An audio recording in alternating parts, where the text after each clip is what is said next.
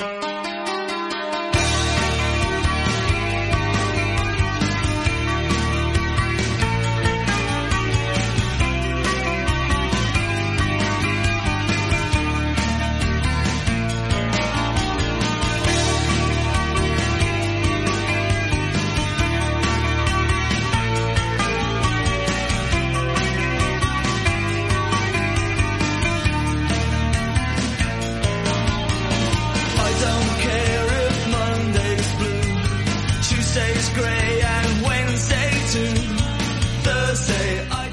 buenas tardes, bienvenidos a una nueva edición de MM Adicto. En esta ocasión ese formato de preguntas y comentarios de los oyentes. Y aunque hoy estoy solo, ahí va a estar Manu alias, mi compañero Manu, desde Aragón, desde la, eh, provincia de Zaragoza, no me he equivocado, que siempre me lío, no sé por qué. Pero ahí va a estar, no va a estar finalmente porque le ha surgido una cosa de última hora y no, no puede estar. Eh, pero como habíamos ya pactado esta hora, de las 4 de la tarde, que es a la hora que estamos haciendo el programa, pues he decidido seguir adelante. No está San tampoco, por la, la hora es complicada. Lo que sí estamos haciendo un cambio, estamos en directo en Twitch ahora mismo, twitch.tv barra mmadicto, para el que, obviamente, el que nos esté escuchando en directo, pues ya está, ya está unido, el que no, tendrá que, para futuras ediciones, pues estar atento. Pero hemos creado ese canal, esto sirve de ensayo, vamos a ver cómo funciona, pero por supuesto no os preocupéis, porque el programa va a ser eh, igualmente eh, subido y editado para iVoox, Patreon y como de costumbre. Este programa es gratuito, es abierto a todo el mundo. Pero bueno, vamos a hacer ese pequeño cambio y a ver cómo, cómo va la cosa. Lo dicho, hoy lo que tenemos es preguntas y comentarios. Vamos a hablar un poquito de lo que nos habéis ido mandando a lo largo de la semana. Y en el caso de eh, que queráis eh, algo más para... O sea, alguna pregunta de la gente que está en directo para responderla, la responderé en la parte posterior a haber respondido toda esta batería de preguntas que tengo para no hacernos un lío y estar parando constantemente, darle ritmo al programa. Entonces vamos a empezar, ¿vale? Por un comentario que tenemos en Evox, que nos dejó eh, Malingua, eh, concretamente en el programa de preguntas y comentarios de los oyentes del 3 de mayo. Han pasado ya bastantes semanas, pero vamos a comentarlo. Dice Malingua, buenas, soy JPD en el Twitter. Por alusiones, la entrevista de Aníbares la escuché en su día y fue muy interesante. Respecto a la entrevista de Chinton, el panfleto ese, cuando dije en Twitter la expresión tu primo era una manera de hablar y de empezar una frase. Perdonad si se malinterpretó. Respecto a la política, como se ha hablado de ello, y aunque sé que no es la cuestión del programa, me gustaría dejar una reflexión. Yo soy de los que opinan que todo en la vida es política, hasta las cosas más sencillas, desde el precio del pan hasta cómo se gestionan nuestros impuestos, desde la tolerancia o no de las tendencias sexuales de la gente hasta los desahucios. Todo es política. Me da rabia interior cuando Manu dice que es apolítico porque en realidad es una manera de posicionarse inconscientemente con los malos de la película y estoy seguro que él no es de los malos. Y me joroba porque se ve que Manu es un trozo de pan y me cae genial, pero creo que siempre hay que posicionarse de alguna manera, ya que todo nos acaba afectando. Estar en medio significa no darle la batalla a los poderosos, a los que nos aprietan el cuello. Tengo también una preguntilla para Manu. Eh, la voy a leer, pero eh, Malingua, esta pregunta la voy a dejar para cuando Manu esté. Hoy no está y cuando. No para un programa de preguntas y comentarios que esté, sino para el próximo programa en el que esté, vamos a parar la grabación. O sea, vamos a parar en ese momento la grabación y le vamos a hacer esa pregunta y la ponemos. Bueno, no vamos a parar la grabación, quiero decir, la haremos durante el programa para que él te la responda. Aún así, la voy a leer ahora. Dice, como luchador que es, me gustaría que nos contara cómo afrontaba mentalmente las semanas que tenía combate gordo. Cada persona es un mundo y por eso me interesa saber cómo afrontaba los últimos días y horas antes del combate. Le costaba dormir, se ponía muy nervioso, le costaba comer, se le revolvía el estómago, cómo gestionaba esos momentos previos a subirse al, octógono. También cuál era la manera que tenía de motivarse extra para el combate en sí. Cuando entraba en la reja con una película, eh, entiendo, a ver, dice, cuando entraba en la reja iba con una película motivacional en plan me juego la vida en este combate o ese tío de enfrente se ha cargado a un familiar. Y luego deja otra pregunta aquí, que esta, esta sí la podemos responder. Dice, para Nathan, ¿qué te parece el potencial de Sino O'Malley? Personalmente creo que va a ser una de las caras de la UFC en los próximos años. Un abrazo. Bueno, un abrazo para ti, Malingua también. El, de la primera parte yo creo que ya hablamos en el, en el programa, aquel que hicimos, no es el tema, así que no voy a volver sobre ello. Porque ya digo, sí que te voy a. Te puedo confirmar que sí, que Manu es un trozo de pan y luego la conversación eh, que vosotros escuchasteis una parte, pero luego seguimos hablando nosotros fuera de micro. Y obviamente había una preocupación en aquel programa por si la idea que se estaba, por la, si la idea que estábamos intentando transmitir no se entendía, que era precisamente, creo, la que tú has entendido, que estamos en contra de eso. Y Manu, ya te digo yo que está en contra de eso y además en aquel programa lo dijo varias veces. Estamos muy en contra de muchas de las cosas que se dijeron en aquella entrevista.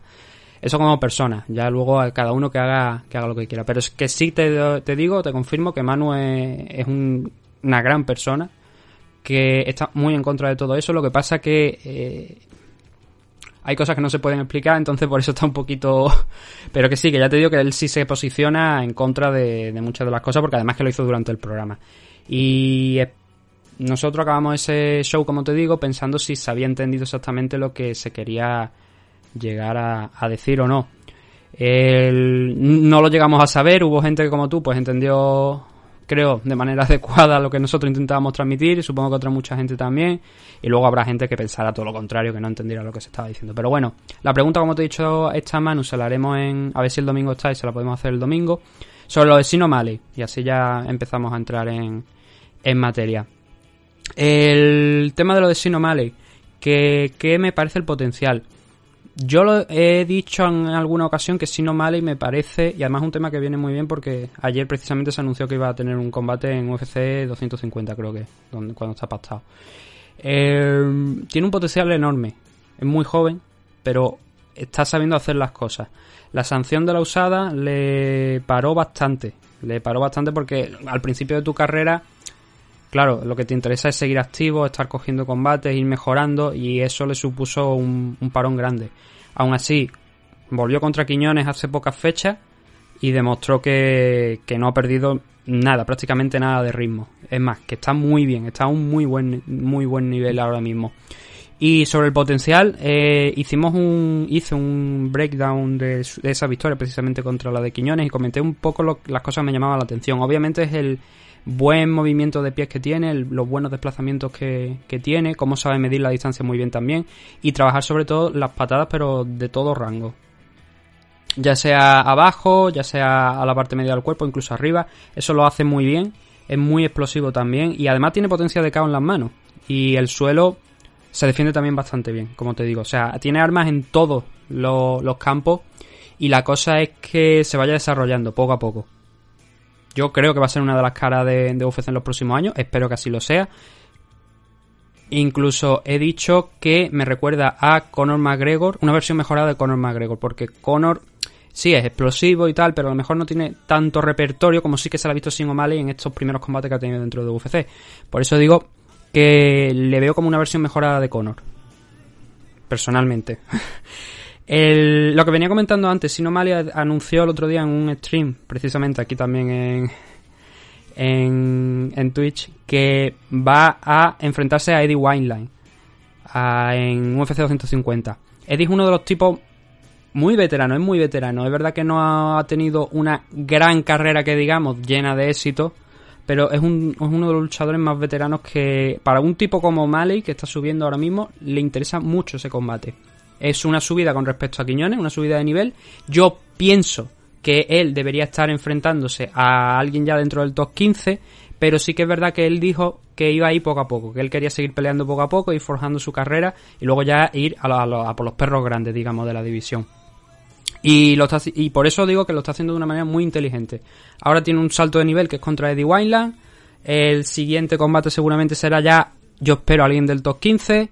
Y a partir de ahí pues iremos viendo la progresión nos tenemos que centrar en este combate de UFC 250, ver si todo el hype que tiene detrás ahora mismo Sinomale al final se acaba confirmando, porque eh, de momento está ahí, pero claro, lo que decimos, cuántas veces hemos visto luchadores que empiezan a subir muy rápido, que se les ve muy bien, y luego llega el combate contra alguien del top 10 o alguien del top 5 y acaban perdiendo y todo ese trabajo que se ha visto antes no se ve en ese enfrentamiento. Entonces, en el caso de, este combate contra Wineland en UFC 250 creo que Sonomali tiene una grandísima oportunidad de demostrar lo que vale y como te digo de seguir creciendo y lo veremos, lo veremos en UFC 250, pero ya te digo, de momento el futuro de, de Sonomali a mí me parece brillante. ¿Qué más tenemos por aquí? A ver, dice José Berchetti en Evox también nos dice, el que no le guste ver el combate de Bryce Mitchell es que no le gustan las MMA, flipando con las transiciones que hacía. Vaya nivel, vaya nivel trae el chaval. Esto es del análisis de UFC 249, en el que peleó Bryce Mitchell. El... ¿Contra quién ahora mismo exactamente? No, no me acuerdo. Ah, no tengo la memoria ahora para decir contra quién fue. Sí que recuerdo el combate, obviamente, fue una gran batalla de, de Brazilian Jiu-Jitsu. Yo hice ese comentario de que quizás hay gente a la que no le guste ese tipo de enfrentamientos, porque por desgracia hay una, creo que por, yo digo por desgracia, porque lo considero así, creo que hay una gran parte del público de las MMA que solamente le interesa ver más combates que sean en striking, que sea arriba, que no se vayan al suelo, que no se metan en una batalla de grappling o de, o de grappling. Y eso no le, hay gente a la que no le gusta, porque prefieren otro tipo de, de enfrentamiento. Por eso mi comentario iba en esa línea. Mm, yo estoy de acuerdo con aquí con, el comentario que hace José que, de decir que a quien no le gusta el combate de Brian Mitchell es que no le gustan las MMA. Yo estoy de acuerdo. Yo creo que toda esa gente que tiene esa no preferencia, sino que parece que es lo único que realmente le interesa ver a dos personas intercambiando. Hay otras modalidades como el kickboxing, como el Muay Thai, como el propio boxeo, donde te ves combates de que son obviamente por la norma nada más de, de striking y, hombre, le recomendaría a esa gente que igual piensen en moverse a ese deporte, porque si no le gustan las partes de grappling, de wrestling, de suelo, en definitiva, de las MMA, obviamente este tipo de combates no lo va a apreciar.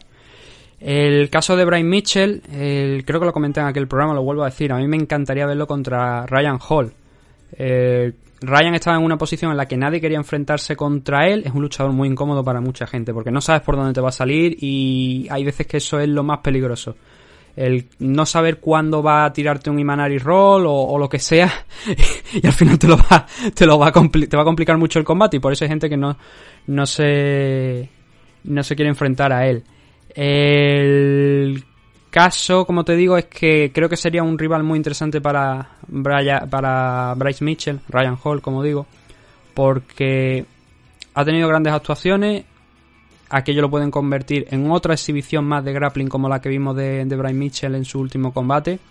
Y también creo que es la subida natural, la escalada natural de, en su carrera. Venimos de los últimos minutos a hablar de Son O'Malley. Son O'Malley va poco a poco, ahora va a coger a Eddie, como digo, en UFC 250. Pero Brian Mitchell está invisto también. Y una subida de nivel ahora ya sería entrar directamente en el top 15. Si lo logra o no, bueno, veremos si, si qué pelea le dan, ¿no? Pero yo creo que ese combate contra Ryan Hall sería bonito, la verdad. Y lo que sí me ha llamado, ahora que estamos hablando del tema de, de UFC, de la división Featherweight, se han actualizado los rankings. Y aparte de no meter a Angela Hill en el ranking de la Strikeway, creo que alguien debería ser castigado por ello tenemos que Dan Ige solo ha subido a la posición número 11. Y es algo que me llama mucho la atención porque si en un primer momento Edson Barbosa iba a enfrentarse contra Joe M, que estaba el noveno, llama, no puede dejar de llamarme la atención que derrotar a, Edson, que no recuerdo exactamente en qué posición estaba dentro de los rankings de la, de la Lightway en el momento de, hacer el cambio de división, pero sí que es verdad que Dan Ige debería haber subido más, debería haber subido unos puestos más no lo han contemplado así los expertos y finalmente pues se ha quedado en la posición número 11-12 porque está empatado con, con Arnold Allen. Pero creo que debería haber subido bastantes más posiciones. Pero bueno, una lástima. ¿Qué más tenemos por aquí? Vamos a ver. Eh, os recuerdo que estamos en directo, que si queréis dejar alguna pregunta o algo podéis hacerlo y la responderemos en la parte final. tenemos más. Nos decía, por ejemplo, ¿Dónde está? Aquí, Igor Aresti, que creo que me parece que está en... Sí, está aquí en el chat. decía, nos preguntaba Igor por el contrato de Juan Espino, que, que si tiene firmada peleas con UFC, porque pasan los meses y todavía todos son rumores sobre su próxima pelea. Eh, Juan Espino obviamente tiene contrato con UFC. En el momento que gana el Ultimate Fighter, que por cierto, yo no había, no había visto cuánto había cobrado en aquel, en aquel entonces, pero fueron 30.000 dólares en total, 15 por la victoria, 15 por presentarse, más luego el bono, por supuesto, que le dieron también, creo que fue de Performance of the Night. Em, tiene contrato, en el momento en el que tú ganas el Ultimate Fighter, firmas un contrato que se suele decir de seis cifras, donde las peleas pues van transcurriendo. No te pueden, creo que no te podían cortar, me parece, durante el primer año de, de contrato.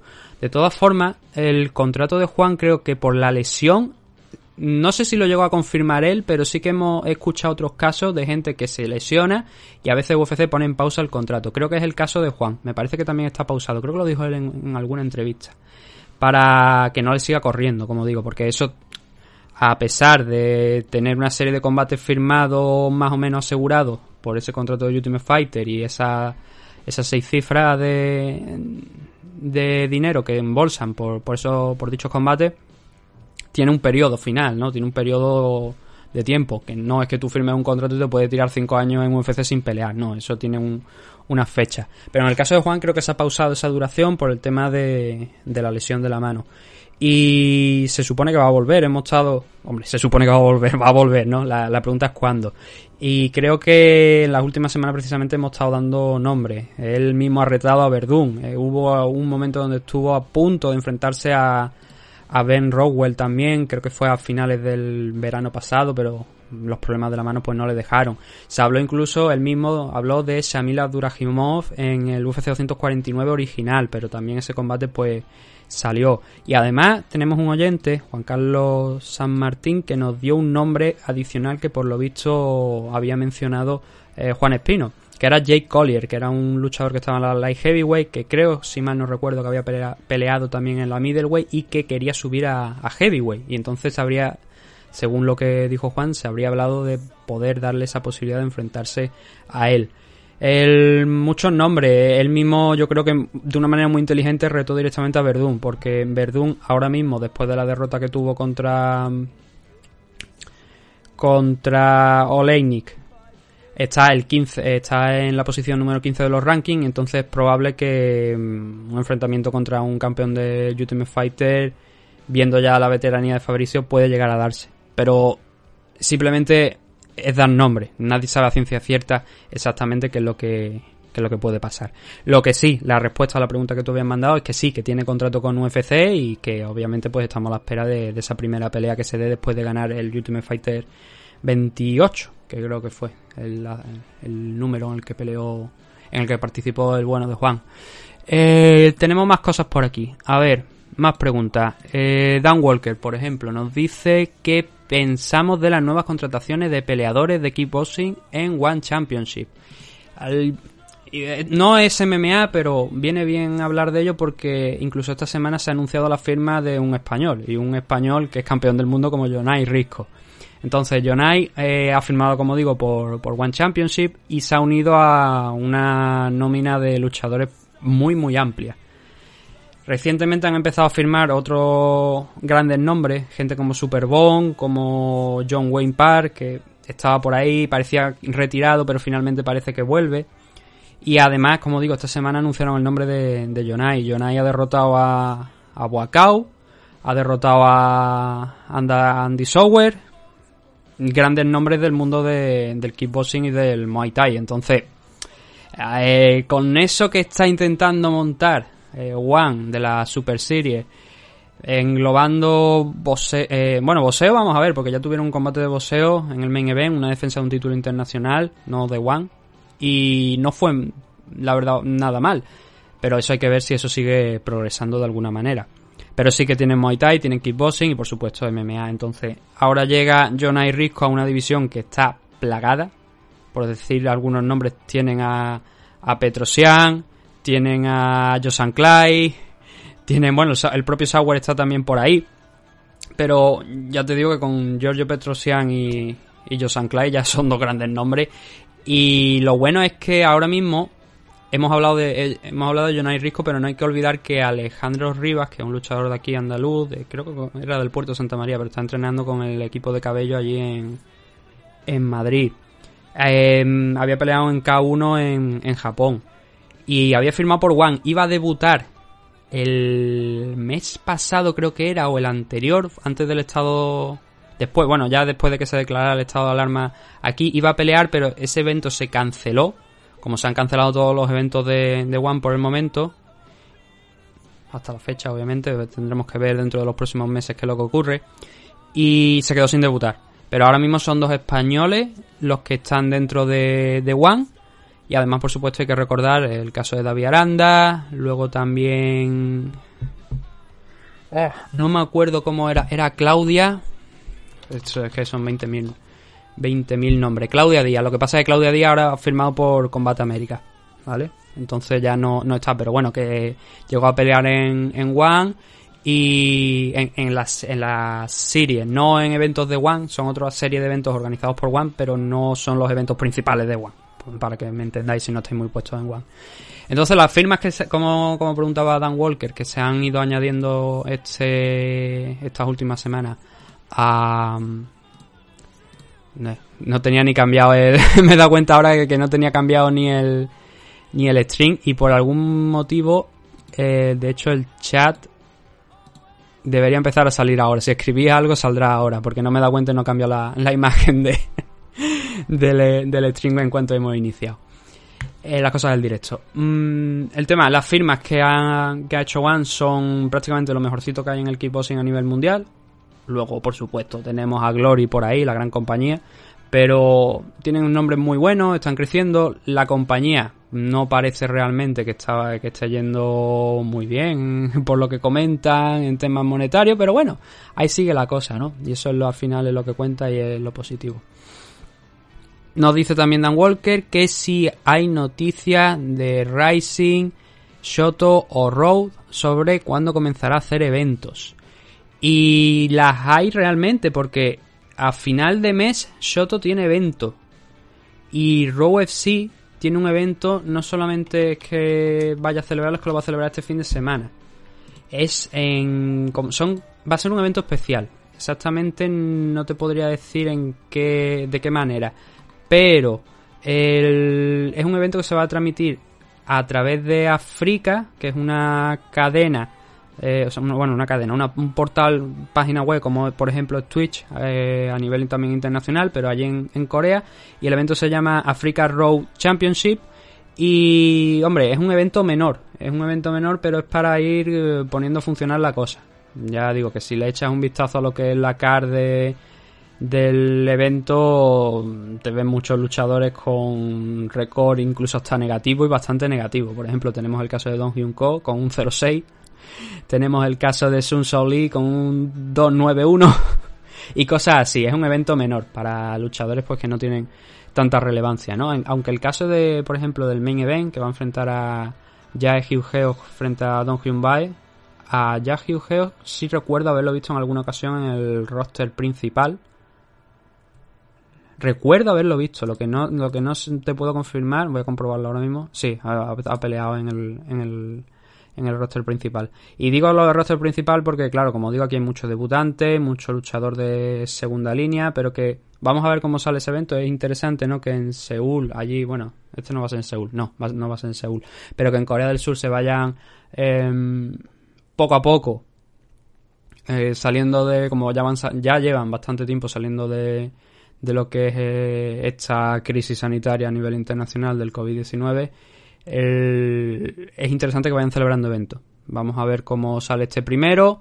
La retransmisión, como digo, pues entiendo que va a ser a través de, de África. Lo que yo no sé es si lo podremos ver fuera de, de, Corea del Sur. Yo creo que sí, que se podrá ver. Lo que no sé si tendremos que tirar de proxy o algo. Y no sé si luego lo subirán a su canal de YouTube. Porque realmente tienen un acuerdo, me parece, si mal no recuerdo, con Dazón en Estados Unidos para retransmitir Raw FC, pero no sé si ese acuerdo sigue en pie. Precisamente hablando de Raw FC, de, de Dazón, eh, Bellator estaría cerca de finalizar contrato con ellos y marcharse a otra compañía, dándole un, palo importante a, a Dazón. Pero bueno, eso son cosas que la respuesta importante que, que, nos demandaba aquí Dan Walker era si se estaban realizando eventos en Asia. De Rising lo que se dice es que va a haber un evento, bueno, lo que, lo que esperan ellos es hacer un evento grande. Un evento que si puede ser, eh, cojan a varias compañías. e ir a, pues haciendo, como digo, un gran evento, ir poco a poco haciendo un gran evento. Lo que no sé, como te digo, Shoto tenía yo entendido que sí, de hecho me ha parecido esta mañana ver que, que iban a, a montar un evento final de, de este mes pero no sé si era a lo mejor una retransmisión o que iban a hacer el evento directamente. Ahora mismo no, no lo tengo claro. Lo miraré de todas formas, lo comentaré en, en Twitter cuando busque un poquito más de, información. Pero eso, Road va a hacer evento este fin de semana. Eh, este fin de semana, no me lo he inventado, ¿verdad? Déjame comprobar la fecha porque ya te digo que con tantas cosas uno ya no sabe. Sí, eh, mañana además concretamente. Rising va a intentar hacer ese gran evento ellos esperaban a mitad de verano, pero viendo que hay otras compañías como Rise y, y los shows de Pancres y tal que se han estado cancelando, e incluso de Pro Wrestling también se han estado cancelando, no sé yo si, si se llegarán a. si se llegará a celebrar algo a mitad de verano, porque allí parecían que estaban muy bien, pero luego han empeorado la cosa y, y se ha complicado mucho, entonces no, no sé cómo acabará aquello. Pero bueno, eh, ¿Qué más tenemos por aquí? Creo que con esto me parece que hemos acabado las preguntas que nos habíais dejado y los comentarios que teníamos em, a lo largo de, esta semana. Si nos hemos dejado algo, hacérnoslo saber y lo responderemos en el próximo programa. Pero veo que aquí tenemos un comentario también de Yaresti que nos dice: Pregunta para el final. ¿Hay algún peleador interesante en el, en el UFC Fight Night Bulley contra Barnes? ¿Alguien interesante que se deba prestar especial atención? Ah, es una muy buena pregunta porque ayer se dio a conocer la mitad de la CAR, más o menos, prácticamente yo creo que está toda la CAR ya. Pero uf, es complicado porque para mí yo te diría que es de las peores CAR de este año y además con diferencia. Luchador interesante, te puedo decir que hay. O sea, mirando aquí la, la cosa, pues te ve que está Mackenzie Dern, contra Hannah Ziffer. Ese es uno de los combates quizás interesantes por ver cómo vuelve Mackenzie, porque además, si mal no recuerdo, me parece que su último enfrentamiento creo que fue la primera derrota profesional, sí, contra Manda Arriba. Luego está el de Kali Chukagian contra Antonina Sechenko, pero quizá obviamente lo más interesante de este evento son los dos primeros combates, son el Blago Ivanov contra Augusto Sakai y luego el Tyron Bully contra Gilbert Barnes. El resto, es realmente interesante. Casey Kenny creo que tuvo un combate Mm, bastante bueno. Bastante. De hecho, derrotó, como te digo, a Manny Bermúdez, pero también a, a Pero creo que tuvo un, combate aceptable y puede que sea uno de los luchadores interesantes a seguir. En su, ya digo, un combate interesante en, la última vez. Además está enfrentándose contra Luis Molca, que también es otro Bantamweight que no está dentro de los rankings, pero sí que tiene cierto ya recorrido aquí dentro de UFC. Luego Tim Elliott. su última pelea no fue muy buena, pero hay que recordar que este hombre llegó un momento a ganar, en un momento a ganar el Ultimate Fighter en el que peleó y a ganarse la oportunidad contra el título contra Demetrius Johnson. Tuvo unos buenos primeros asaltos. Dependiendo de cómo afronte el enfrentamiento que tiene contra Brandon Royval en este evento, es por eso lo, es, que, es una gran incógnita, porque te digo, contra Karov en su último combate. Él no, creo que no supo, no supo leer el, enfrentamiento o intentó algo que no, que no debía, que era el convertirlo en una guerra, mm, ser bastante pasivo y pero pasivo eh, avanzando, que eso es lo peor, porque si tú estás avanzando, te lías a perseguir a tu rival, pero encima estás pasivo y no estás dejando ir las manos, al final eso acaba penalizándote mucho. Creo que fue lo que pasó con Tinelio en aquel enfrentamiento y espero que eso no se vuelva a repetir en la próxima semana porque entonces, uff, eh, lo ponen en catapulta de camino a la, compañía regional más cercana. Yamaha al Hill, recuerdo que es su primer combate aquí, no, si no, no me lo estoy inventando, ¿verdad? Sí. Fue contra Dark Costa, sí. estuvo aceptable, pero fuera de esos dos, dos combates principales, el de Blago no contra Augusto Sakai y Taron Bully contra Gilbert eh, yo no veo especialmente algo interesante por ahí. La verdad es que es una car bastante mediocre. Muy, muy, muy, muy mediocre. Incluso el Kalichu que habían contra Antonio Sechenko llega un poquito como de dónde sale esto, realmente. Porque no es un combate que en situaciones normales, y es verdad que estamos en una situación que no es normal, no se daría. Ese enfrentamiento no se daría. Estamos hablando de que Sechenko está en la número 12, Kalichu está la, en la posición número 2 no tendría ningún sentido que ese combate fuera, como digo, a las circunstancias que estamos actualmente. Pero bueno, es lo que es lo que toca. Y que has dicho que si hay alguien interesante, bueno, eso, un peleador interesante, obviamente los dos primeros combates, los dos combates principales, mejor dicho, el de Ivanov contra Sakai y el Duriño contra Tyron Bully. Y, ah, bueno, sí, tenemos una pregunta más, ¿no? Que quiero sacar aquí, porque precisamente viene por el tema de, de los de Bully. Tenemos una encuesta que eso lo comentaremos el domingo mejor, que espero que esté mano y así podemos hablar un poco más de ello. Pero nos preguntaba aquí Molina MMA en Twitter. Decía, ¿alguno que entienda el porqué del matchup mm, Tyron Bully contra Gilbert Barnes? ¿Qué pasa con Leon Edward? O incluso Colby Covington. Que alguien me convenza, por favor, gracias. Eh, se lo respondió ya otro oyente, Joaquín Díaz, también aquí en Twitter, pero la pregunta es clara, o sea, la respuesta es clara aquí. ¿Qué pasa con Leon Edward?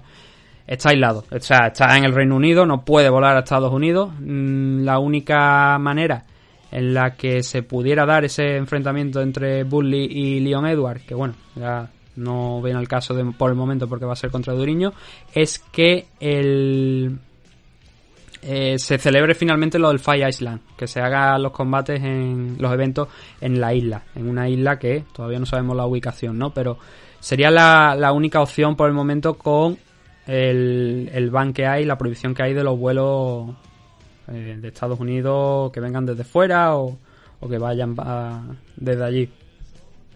Entonces, si no se toman medidas en esa línea en las próximas semanas, que se levante esa prohibición, Leon Edward, por ejemplo, Mm, bueno, también por parte del Reino Unido, Leon Edward, por ejemplo, no podría ir a Estados Unidos. Es, viene al caso por lo que digo, porque esa es quizás la dificultad que tienen ahora que tiene ahora mismo UFC para montar eventos y para mm, montar peleas, que son luchadores que tienen que estar en Estados Unidos para que sea más factible, para que los vuelos, el desplazamiento se pueda hacer, porque si están fuera de Estados Unidos estamos viendo muchas prohibiciones.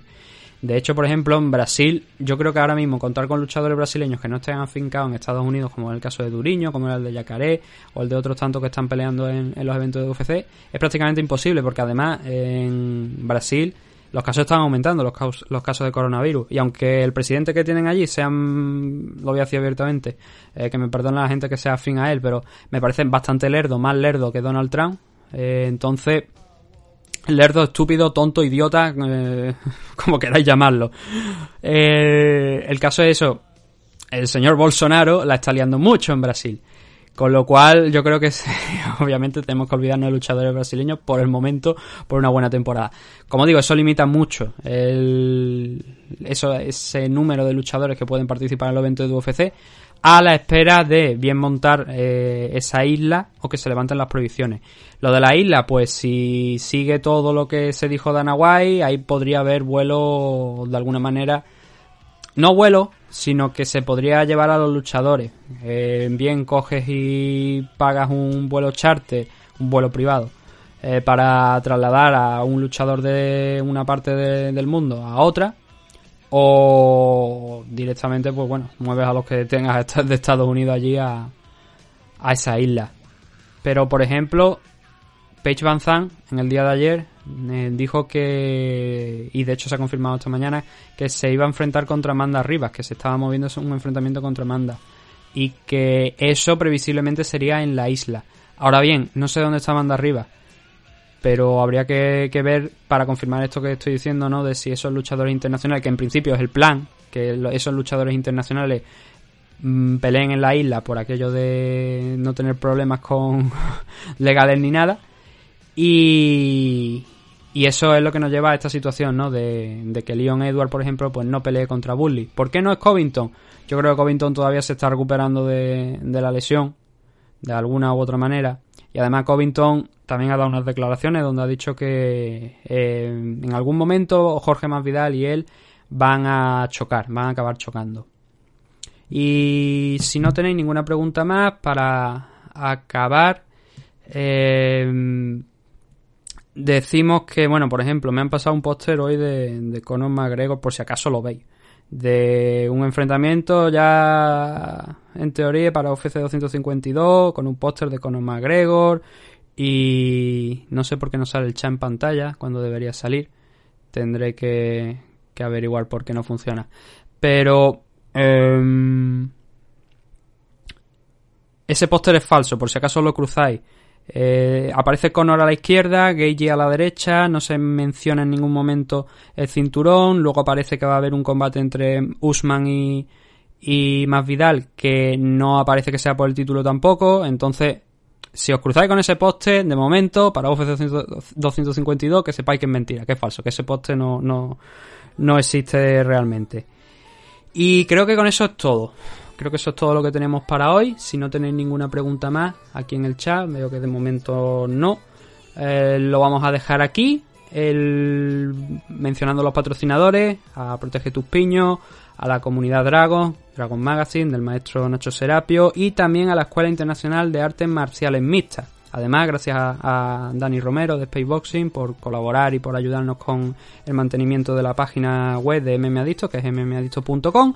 Y ya sabéis dónde encontrarnos en Evox, en Patreon, en Apple Podcast, en Spotify. No somos como Rogan, no cobramos 100 millones, pero también estamos en Spotify. en Twitter, Facebook, bajo el nombre MMAdictos, todo junto, MMAdictos, como estáis viendo en pantalla, o si no estáis viendo en pantalla, pues el nombre que normalmente tenemos en el programa, MMAdictos. Y también en Instagram, bajo podcast En YouTube, MMAdictos TV. Ahora en Twitch, ocasionalmente, pues iremos haciendo algunos de los directos también. Eh, Twitch.tv barra MMAdictos TV.